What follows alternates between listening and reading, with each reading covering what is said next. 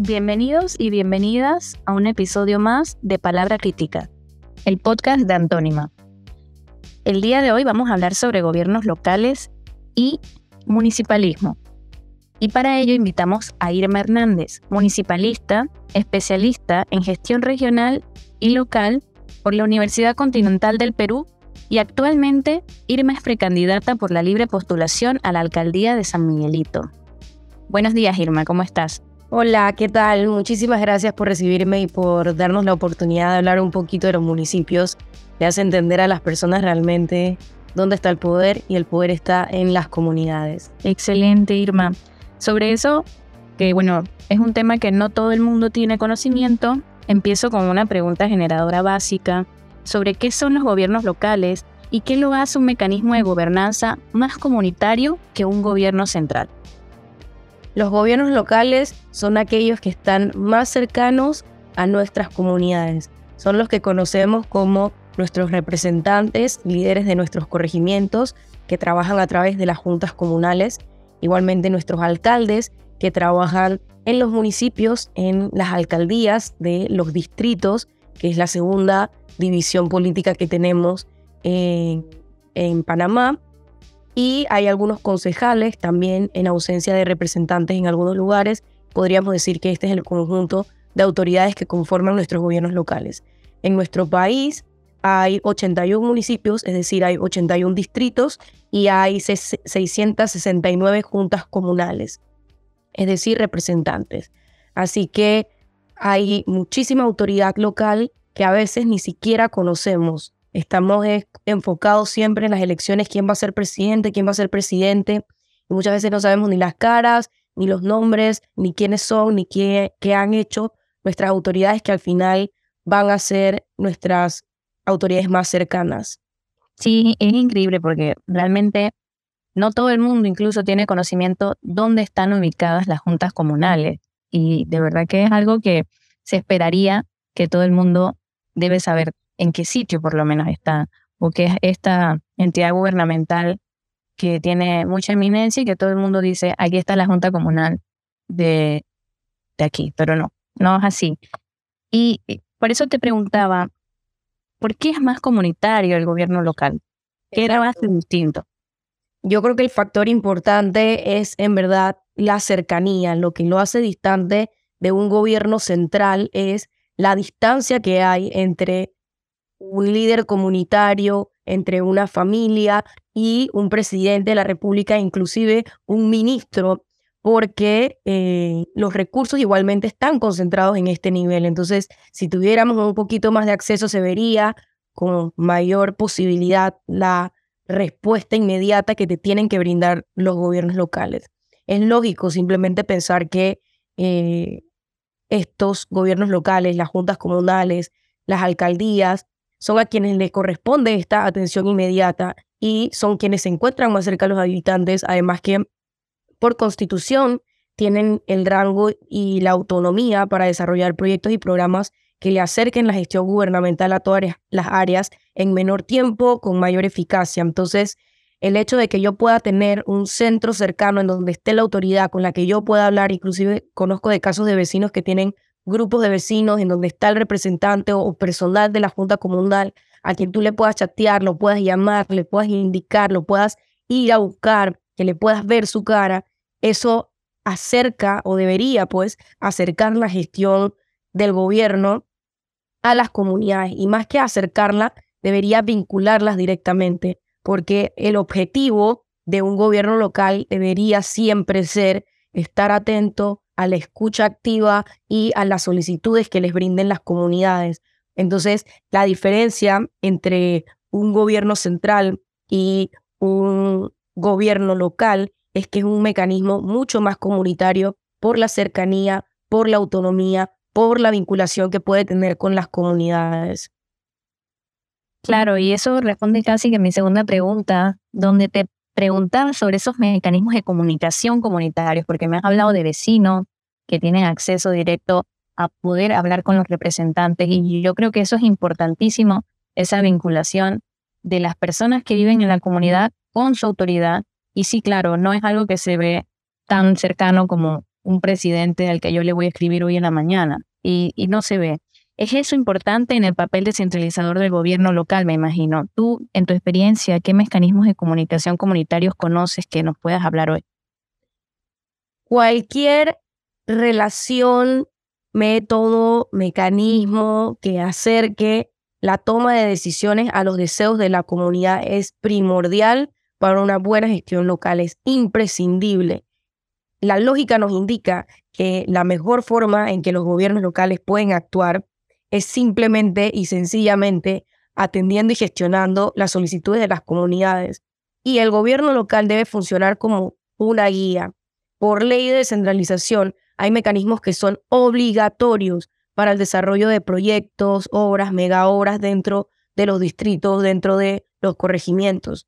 Consulta ciudadana, por ejemplo, si se van a realizar cambios de uso del suelo, si este suelo, esta área va a dejar de ser de uso residencial y se va a convertir en uso industrial o en uso comercial para entonces construir un edificio grande o una empresa que vaya a hacer ruido, se debe llevar a una consulta ciudadana en donde se reúne el grupo de vecinos y vecinas, se conversa, se les presenta el proyecto y deben votar si están a favor o están en contra de este cambio de uso de suelo.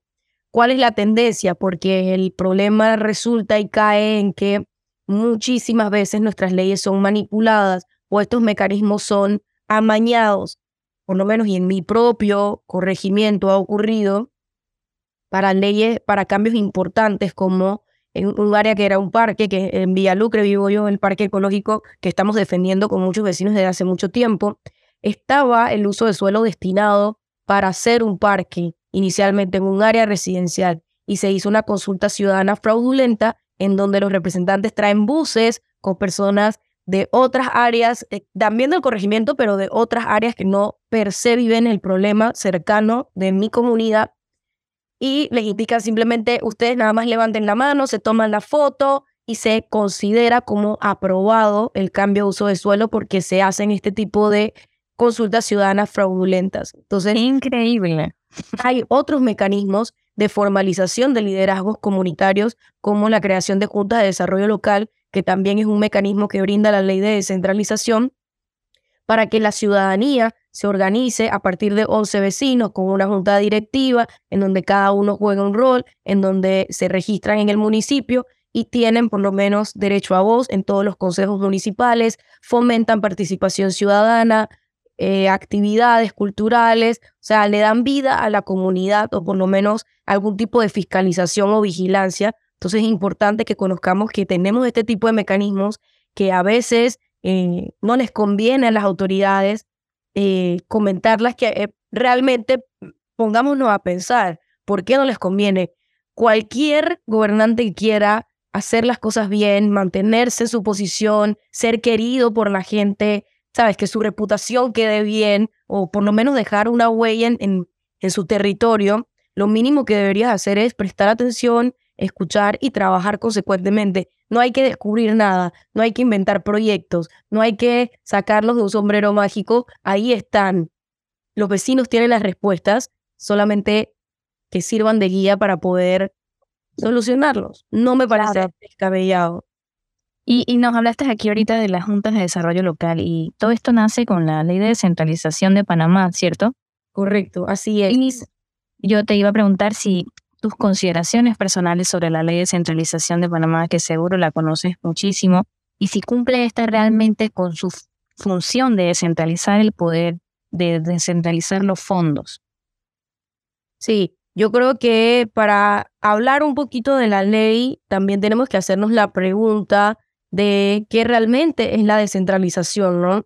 Y en muy resumidas cuentas, la descentralización es este proceso gradual, paso a paso, que implica el reparto de la autoridad del gobierno central, del presidente, de los ministerios, a los gobiernos locales, nuestras comunidades, nuestras juntas comunales, nuestros distritos, tienen locales, representantes, decisiones autónomas, sostenerse con sus propios ingresos y no estar subordinados al arbitrio del gobierno nacional que no conoce la realidad de los rincones del país. Consiste básicamente en transferir las competencias y recursos de, eh, del gobierno central y distribuirlas equitativamente a nuestros gobiernos locales para poder llevar a cabo una gestión que sea más independiente, mucho más acorde a las solicitudes directas de la ciudadanía, procurando siempre la inmediatez y la eficiencia en la respuesta. Entonces, es transferir funciones, plata, recursos a aquellos estamentos, a aquellas instituciones que por encontrarse en ese contacto más directo, en esa cercanía con los ciudadanos, se encuentran en una posibilidad mejor de identificar sus necesidades y de esta manera pues proveerle de más y mejores servicios públicos. El objetivo de este proceso de descentralización debe ser siempre acercar las decisiones de la administración pública a la ciudadanía. Y, eh, por supuesto, tiene mucho que ver con cambiar la manera en la que se ha distribuido la riqueza, que se ha mal distribuido la riqueza en nuestro país, porque para nadie es secreto que Panamá es uno de los países más desiguales del mundo e igualmente es uno de los países más centralizados del mundo y estos dos aspectos se correlacionan totalmente, porque si la plata se concentra en un solo lugar, obviamente no va a llegar a todas las comunidades. Y hay muchísimos factores que analizar, porque entra un sector privado que también se queda con parte de estos ingresos. Sin embargo, el simple hecho de que las comunidades sepan que les corresponde tanto y que ese dinero no se va a quedar en una cúpula o que no se va a quedar en la capital, por lo menos, que también es la que más ingresos tiene en todo el país, ya cambiaría la forma de pensar o la forma de ver la gestión de nuestros gobiernos locales. Ahora bien, em, tú me preguntas puntualmente cuáles son mis consideraciones frente a nuestra ley de descentralización y yo creo que el tema más importante, además de, por supuesto, la vinculación legal y obligatoria de la toma de decisiones de las comunidades, es la forma en la que se maneja el presupuesto o el dinero en nuestros municipios. La triste realidad de nuestro país es que nuestros municipios no son autosuficientes, es decir, son subsidiados por el gobierno literalmente para poder funcionar, para poder tener luz, para poder tener internet, para poder tener planilla. Sí, Más de 60 municipios de nuestros 80 municipios necesitan de un dinero directo del gobierno central para poder sostenerse. Es decir, funcionan como unas oficinas del gobierno central. Entonces, así es. Nos hacemos la pregunta, ¿totalmente descentralizado? Pues la respuesta es que no. Entonces, hallamos causa de, esta, de este desbalance o de este mal manejo de los, de los fondos para nuestros gobiernos locales, también por la fuente, por de dónde viene el recurso. Y sé que tenemos que tener muchos más requisitos, ser más rigurosos con a quién le damos nuestro dinero y cómo se lo damos, pero es muy poco lo que reciben. Hay dos fuentes principales de ingreso para nuestros gobiernos locales, que es el impuesto de bien inmueble, el famoso IBI, que le llaman, y el PIOPS, que es el programa de inversión de obras públicas y servicios municipales. Entonces, ambos son fuentes que dependen de la organización del gobierno central y una, el IBI, es una fuente muy variable porque depende del recaudo del impuesto de bien inmueble. En otros países se toma, en otros países donde la descentralización funciona mejor, se toma un porcentaje del presupuesto general del Estado, directo, un 6%, un 7%, así como a la educación, como al sistema de justicia, así también a los gobiernos locales, o eh, un porcentaje de los ingresos corrientes del Estado. Entonces, la fuente sería más segura, sería una mayor cantidad, por supuesto que eso tiene que ir de la mano con mejores capacidades en nuestros gobiernos locales y mejores comunidades organizadas, pero aseguraría por lo menos que la plata esté llegando a las comunidades, que es el problema que hoy no sucede. Hoy no llega el dinero a nuestras comunidades y tampoco hay una proactividad, una iniciativa, una innovación de parte de autoridades locales que también pongan el municipio a trabajar por recibir más ingresos a de servicios, a través de, y podemos mencionar un montón, en otros países hasta telecomunicaciones hacen los municipios y no necesariamente una empresa privada a la que se le concesiona sino que puede funcionar directamente con personas del municipio, con personas de la comunidad trabajando, con personas del distrito pagando por el servicio a mejores precios y podemos mencionar un montón, o sea, hornos crematorios para hacer funerales, veterinarias municipales, podemos hablar de comedores municipales, de mercados municipales, de clínicas municipales, de farmacias municipales, y así hay una infinidad de posibilidades también que dependen de las potencialidades de cada territorio. Entonces, nuestra ley tiene muchísimas cosas que mejorar, pero si nos tenemos que ir a lo medular, lo más importante es un cambio radical en la forma de la distribución del dinero hacia nuestros gobiernos locales que tiene que ir de la mano obligatoriamente con mejores capacidades políticas y administrativas y la vinculación directa de la toma de decisiones de las comunidades y su fiscalización. El podcast de Antónima. Buenísimo, Irma. Realmente, mira, eh, es increíble porque si en otros lugares se les asigna un presupuesto directo, eh, sería genial que pasara lo mismo en Panamá. Y lo importante que es la recaudación, incluso para los gobiernos locales, y lo que dices, pues esperar iniciativas de las mismas autoridades en exigir esa recaudación, en, en fiscalizar más, en una mejor administración. Y obviamente con un mejor presupuesto, con una mejor administración, hay cambios más notables y hay cosas muy propias en cada territorio. Tú misma lo has mencionado cosas propias incluso de clima, cosas propias incluso de suelo en diferentes territorios. Turismo. Y todo esto tiene relación con la siguiente pregunta de cuál crees que debe ser el papel de un gobierno local frente a la crisis social, económica y climática que vive el mundo. Y, y claro que esto también va a depender de las condiciones únicas de ese territorio. Recientemente hubo una inundación en Río La Villa, Los Santos, y es en ese momento donde se activan esos gobiernos locales que deberían responder, deberían exigir y deberían hacer toda una serie de cosas y tener una serie de mecanismos que realmente haya algún tipo de resarcimiento para los pobladores y la gente que vive ahí. ¿Qué tú crees? ¿Cuál crees que debe ser el papel del gobierno local? 100%, por lo menos también acá en el distrito hay una crisis de inseguridad gigante y siempre las comunidades despiertan alarmas. Siempre las comunidades levantan esas banderas rojas que a veces son ignoradas y que pudieron haber previsto una catástrofe, haber previsto una tragedia. Estoy 100% segura que los vecinos de la villa estaban constantemente acercándose, preguntando, preocupados y no hallaron respuesta hasta el momento en el que suscitan, se suscitan los hechos. Y nuestras autoridades locales lastimosamente no cuentan con los recursos necesarios para enfrentar estos riesgos una vez ocurren, porque además en Panamá tampoco existe esta cultura de la prevención del riesgo. Siempre existe como esto alrededor de que somos privilegiados, de que a Panamá no nos impacta eh, estos fenómenos climáticos, pero cada vez se convierten más en una realidad y lo cierto es que nuestra ubicación geográfica, eh, la forma en la que está rodeado por agua nuestro país nos debería preocupar. Entonces, principalmente estos gobiernos locales que están cerca de cuerpos de agua o que están cerca de costas, que deberían tener mecanismos, herramientas para poder responder ante situaciones de esta índole y más allá, capacitar a la ciudadanía, realizar simulacros. Y es algo que tenemos que empezar a observar también dentro de quienes lideran nuestros gobiernos locales.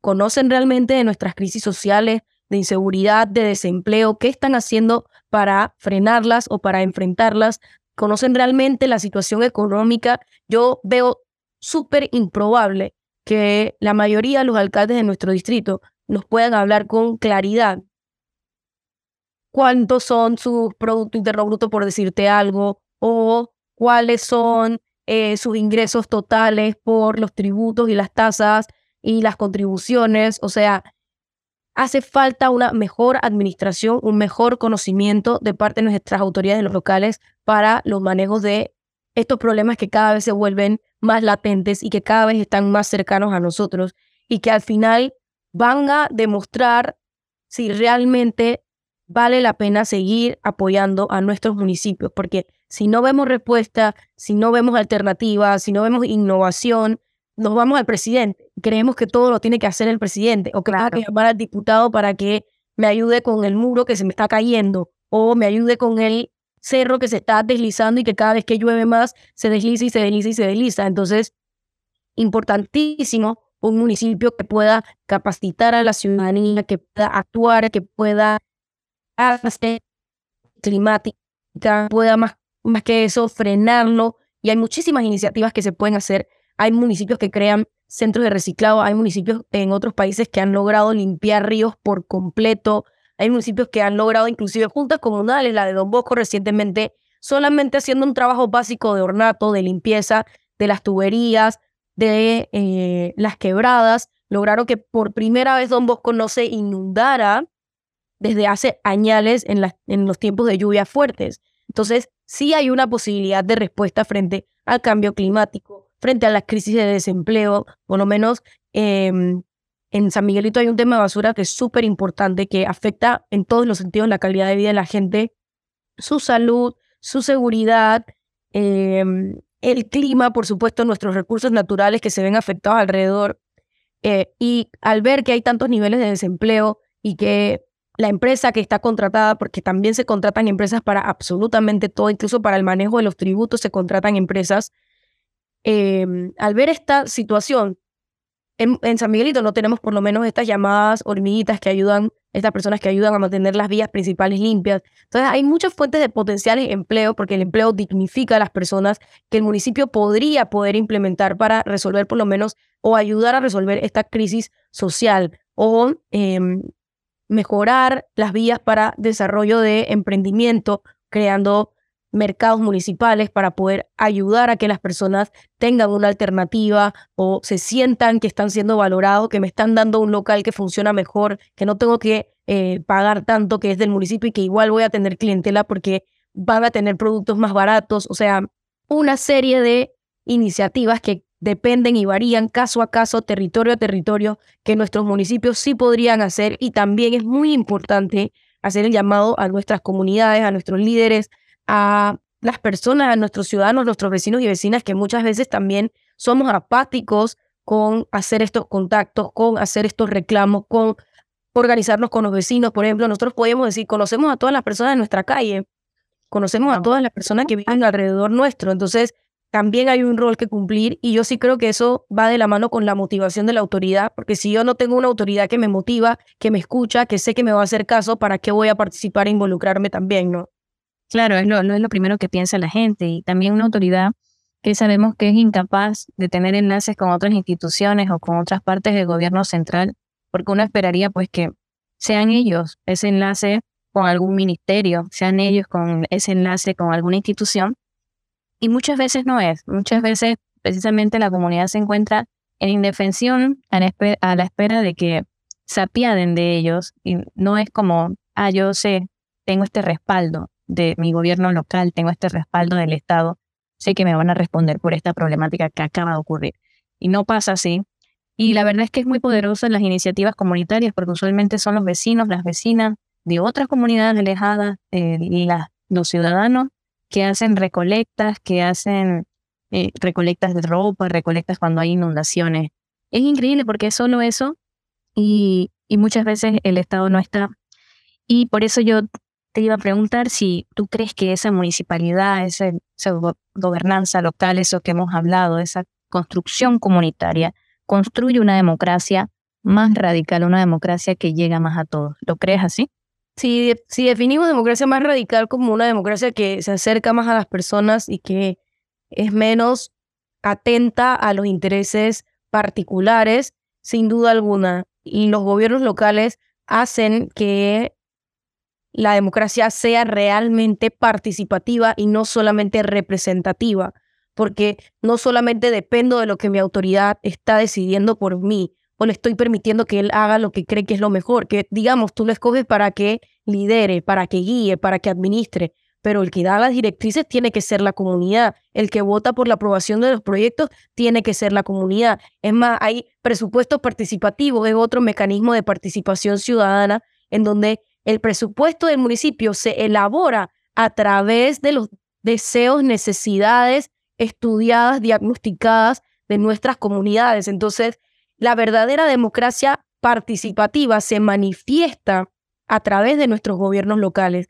O ese es el ideal, ¿no? Porque hace falta mucho desarrollo en tema municipal, en tema de descentralización en nuestro país, pero cada vez siento que es más tendencia a hablar al respecto Siento que hay más interés de parte de las comunidades, obviamente porque las comunidades son recursivas ante autoridades que están desaparecidas. Entonces, creo muchísimo que el gobierno local desarrolla la autogestión de las comunidades cuando es bien llevado e inclusive cuando no existe, porque cuando no existe la comunidad se autogestiona por sí sola. Entonces, darle las herramientas, darle la confianza, darle la guía, darle el recurso, hacer ese acompañamiento para que la comunidad participe, se involucre, decida, fiscalice y no sea simplemente el representante o el alcalde que toma las decisiones. Porque al final, ¿para qué, para, ¿de qué me vale a mí construir una cancha en donde hay 80 mil canchas?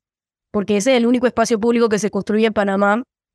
Cuando la gente lo que quería era una piscina pública o cuando la gente lo que quería era una biblioteca para poder, o cuando la gente lo que quería era un gimnasio porque todo está lleno de gimnasios privados y son carísimos, hacer una cosa básica como ir a entrenar. Entonces, esas decisiones, esa indagación, ese estudio es lo que tenemos que hacer las autoridades locales para que eso se traduzca literalmente en calidad de vida y participación directa de las comunidades en su democracia. Exacto. Sí, excelente. Irma, mira, Sabemos que te encuentras en medio de un proceso de construcción comunitaria en miras a tu precandidatura a la alcaldía del municipio de San Miguelito. Y como última pregunta, ya para cerrar, porque ya no nos queda tiempo, te iba a preguntar algo básico. ¿Es posible una política pensada desde la comunidad para la comunidad? Es 100% posible. Se necesitan varios factores. Se necesita principalmente de la voluntad política para escuchar, para definir que la línea y la directriz va a ser lo que digan las comunidades y no lo que digan los patrocinadores de campañas políticas o las inmobiliarias o las empresas que dominan en el territorio y que poseen en su mayoría las tierras de nuestros distritos, de nuestros corregimientos. Entonces, si hay la voluntad de escuchar a la comunidad, si la forma en la que llega la autoridad local es orgánica, es voto a voto, es a conciencia, es en defensa del derecho a la tenencia de la tierra, por ejemplo, si es así, hay una posibilidad latente de que haya políticas desde la comunidad y para la comunidad. Si seguimos teniendo autoridades distantes a esa realidad, que se preocupan por intereses personales, por sus partidos políticos, por sus allegados, por sus familiares y solamente benefician a ese círculo, vamos a tener mini gobiernos centrales en nuestros gobiernos locales y cada vez se aleja más la democracia cercana, cada vez se aleja más la autogestión de nuestras comunidades. Entonces, para lograr este sistema descentralizado, exitoso de las comunidades para las comunidades, se necesita, pues, en primer lugar, un uso correcto de los fondos que sean necesarios y suficientes, un claro proceso de traslado de competencias, autoridades capacitadas en la materia que sean realmente con la vocación del servicio a la comunidad, la entrega, el liderazgo comunitario que se ve desde antes de una elección y, por supuesto, el ingrediente más vital, los ciudadanos que participen efectivamente. Pero para eso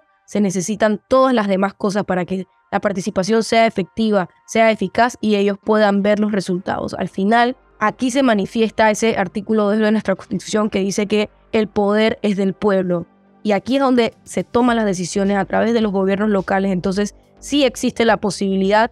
Quiero tener la fe y la esperanza de que sí se puede hacer y mientras más personas eh, con esa vocación y con ese sentido nos querramos involucrar y motivemos a la ciudadanía a participar, vamos a tener políticas hechas de la comunidad y para la comunidad. Excelente, Irma. Yo también tengo la fe, tú eres esa esperanza. Gracias. Eh, y la verdad, gracias por, por darnos tu tiempo hoy y todos tus saberes. Gracias por participar.